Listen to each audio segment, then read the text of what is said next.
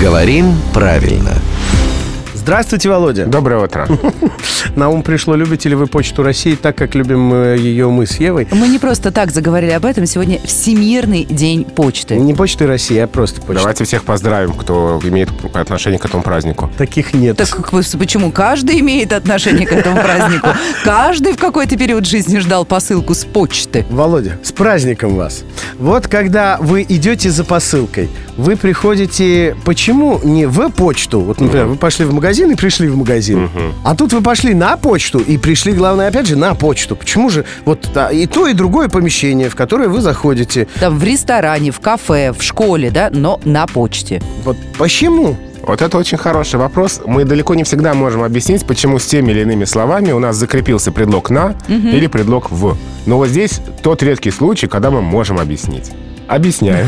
Да. А все дело в том, что почта раньше не связывалась с представлением о замкнутом пространстве, потому что почта раньше была на почтовой станции, где меняли лошадей, где отдыхали имщики. А почта это то, что, собственно, туда Ну доставлялось. да, то есть э, не было представления о закрытом пространстве, как магазин, как... э, Ресторан. да, да, поэтому со словом почта закрепился предлог «на». Давно те времена прошли. Ямщиков уже нет, лошадей уже там не меняют на почте, э, там другие вещи происходят, но употребление предлога осталось. Вот какой интеллигентный все-таки главный редактор «Грамоты.ру» Владимир Пахомов. Там меняют наше терпение на наши посылки. А и вот правдолюб Рубена Копян. Да, и вместе с Евой Корсаковой мы утреннее шоу «Утро на семи холмах», а рубрику «Говорим правильно» слушайте каждое буднее утро в 7.50, 8.50 и в 9.50.